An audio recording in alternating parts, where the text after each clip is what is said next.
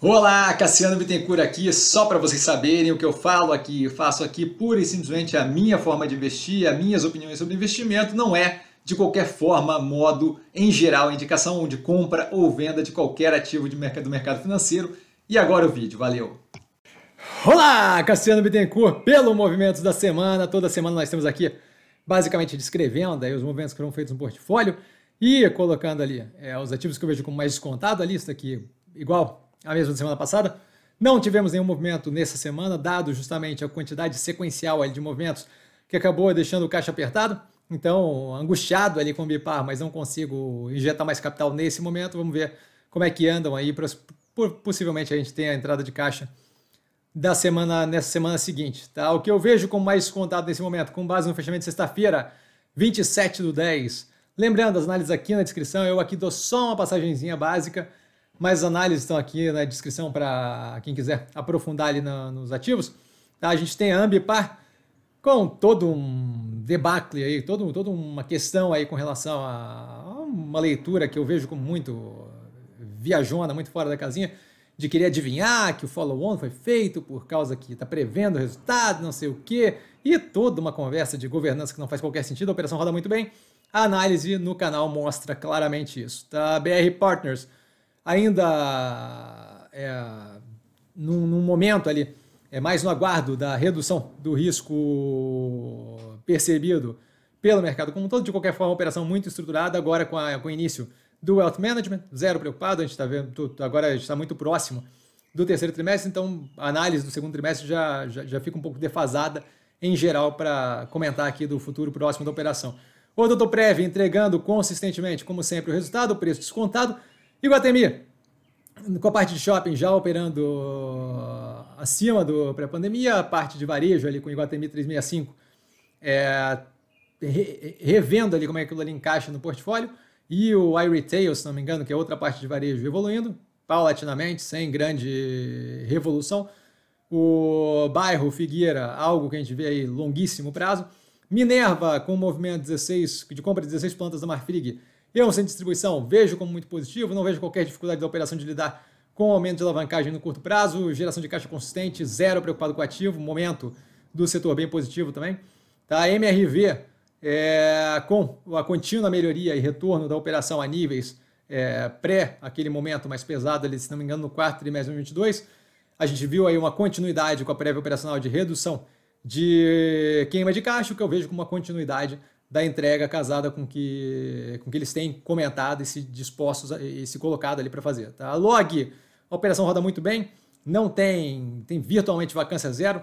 É, enquanto tem é, propriedade em construção já vem antes do término virtualmente 100% locada, com reciclagem de ativo para redução de alavancagem, o que deve melhorar paulatinamente, consistentemente, é, o, a despesa financeira e, por conseguinte, melhorar ali as margens, tanto líquida quanto de FFO, né, de Funds from Operation.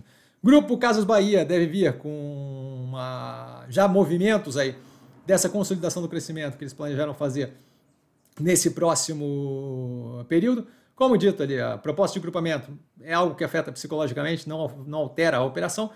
É, vejo como ridiculamente, absurdamente descontado a operação com o EBITDA ali em níveis casados com varejo, a estrutura de capital um pouco mais pesada, mas essa parte está sendo justamente remediada, resolvida, além de foco ali em melhorias para é, operação como um todo, como redução de número de lojas, é, número de funcionários e por aí vai. É uma operação que eu vejo. Estou bem curioso para ver o próximo resultado, justamente com foco ali em ver quais, o quão rápido está sendo feitas as medidas e em qual passo nós já estamos ali com é, FDIC e por aí vai. Tá zero preocupado e é uma operação que vejo como ridiculamente descontado. Guararapes, a parte de financeira da Midway, banco digital, um pouco mais pesada, ainda por inadimplência, juros altos e por aí vai o momento que a gente vive no Brasil. A parte de moda entregando, tirando aí os últimos trimestres onde a gente tem é, teve uma temperatura que acabou atrapalhando ali a escolha de estoque, a gente tem uma operação que entrega basicamente mesmos níveis que pré-pandemia. Então, uma operação que está com a precificação abaixo do pior momento do pré-pandemia, a operação rodando é, próximo, alguns trimestres acima do pré-pandemia. Então não faz nenhum sentido. E Dux vem entregando resultado muito positivo há bastante tempo. Tá? O medo ali com o setor como um todo parece ter carregado o preço para baixo, não deixa aquele preço evoluir. É uma questão de esperar, volta a reforçar. Assim, isso aqui é, é o tipo de ativo que entrega absurdamente um bom resultado, quando olhar para ele daqui a um tempo, a galera vai olhar, pô, como é que como é que estava naquele preço e a gente não, não, não investiu naquilo.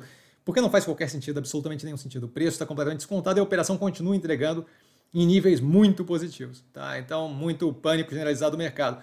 A XP veio com a prévia operacional mostrando ali evolução paulatina em assets under custody, ativos sob custódia, é, clientes ativos e uma melhoria forte ali, é, year on year no número de cartões. Tá? Então, evoluindo tanto na, na continuidade do crescimento paulatino da parte core, quanto a parte mais vinculada aos novos a, a questões a, instrumentos bancários mais clássicos, né? o caso do cartão, por exemplo, deve melhorar violentamente a percepção à medida que a gente tem a redução do risco percebido, justamente a demanda maior por serviços que ela presta ali, especialmente no core de negociação de renda variável e por aí vai.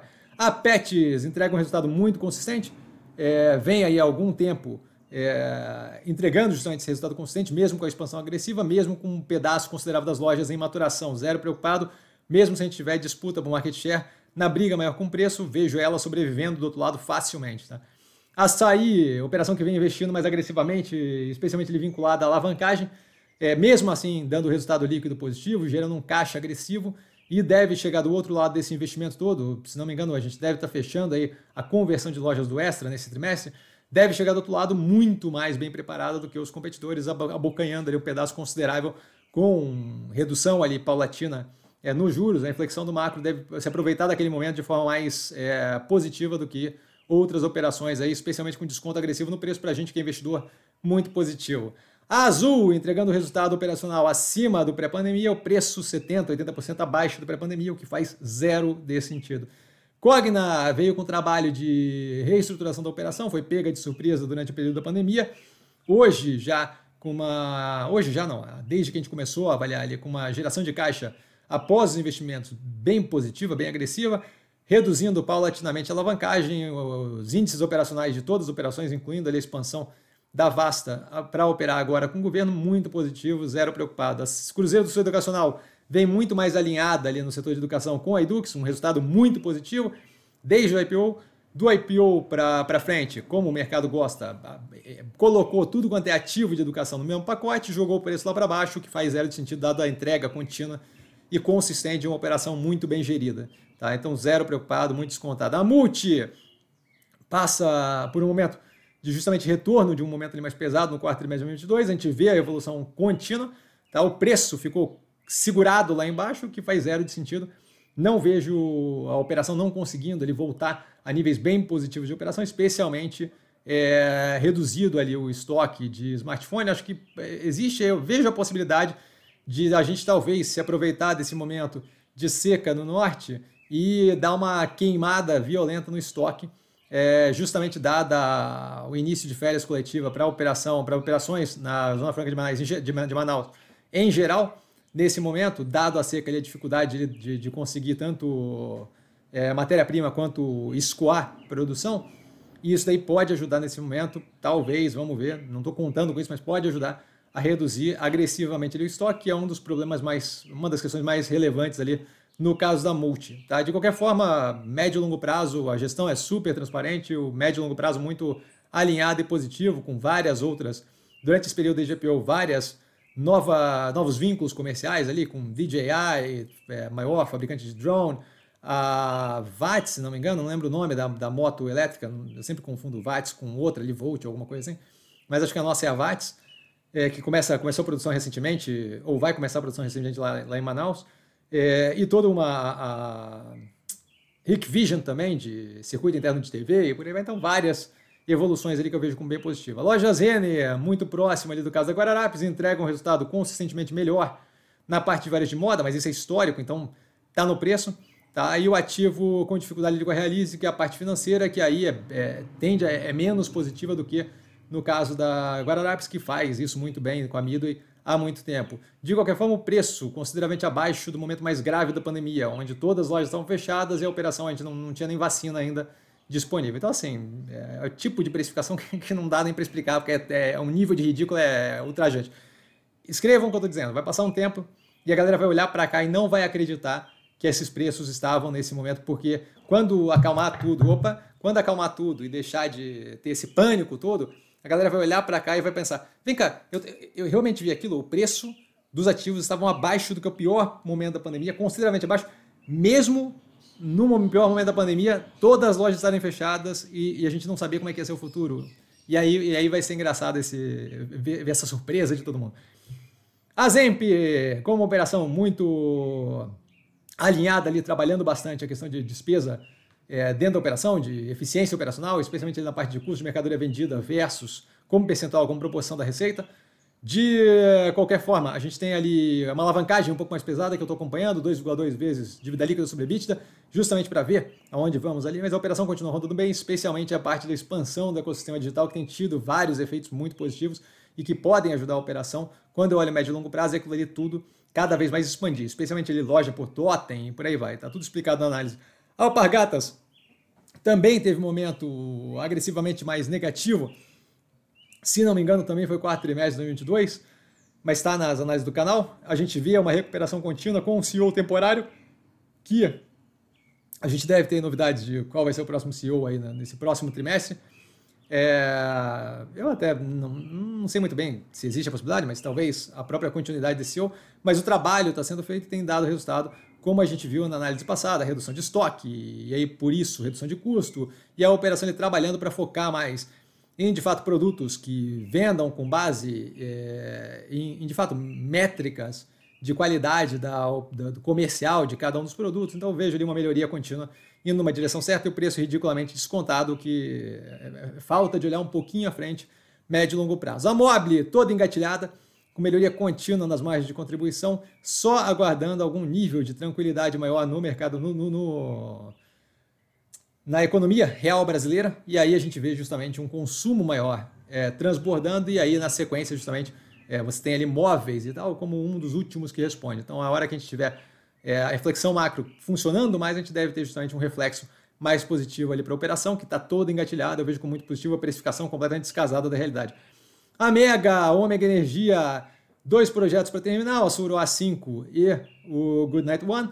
Daí para frente, especialmente com a dinâmica de queda de juros, a gente vai começar a ver o quanto eles vão expandir a mais ou não, mas vem ali com uma redução de alavancagem, a operação roda. Super bem, eles têm uma capacidade muito boa de desenvolvimento e implementação de projetos de geração, isso eu acompanho desde o IPO, mas tempos depois acabei entrando é, no ativo depois é, do, do, do, IPO. Ainda assim, a gente vê todo o processo de, de expansão, agressividade, alavancagem antiga, antigamente muito mais forte, ainda assim o preço ali extremamente descontado. A Neogrid, com todo um trabalho de foco nas partes mais eficientes da operação, que acaba no processo reduzindo, é, dificultando ali, o aumento do faturamento para justamente focar em partes. Então eu abro mão de alguns pedaços da operação para ter foco nas partes mais relevantes, ainda assim uma estabilidade muito boa no faturamento e a melhoria contínua de não, não linear, mas contínua ali, é, intermitente, contínua do, das margens operacionais. Tá? A gente vê, deve ver a completude desse processo no final desse ano, quarto trimestre de 2023, para o primeiro trimestre de 2024. Então estamos aguardando aí ansiosamente esse próximo trimestre para entender em que passo estamos ali. A Melnick, operação com foco na, em Porto Alegre, região metropolitana, uma parte que é difícil de se expor especificamente, estando no Brasil, opera muito bem, um estoque ali carregado, e a gente vem justamente fazendo aquela redução daquele estoque e a migração de land bank é comprado por permuta para land bank comprado por cash, que vai render no futuro justamente margens brutas mais agressivas. Então vejo a operação como positiva, caixa líquido, zero preocupado. E dúvida? Dúvida eu estou sempre no Instagram, arroba vestir com sim, só lá falar comigo. Não trago a pessoa amada, mas sempre lá tirando dúvida. E vale lembrar que quem aprende a pensar bolsa opera como um mero detalhe. Um grande beijo a todo mundo.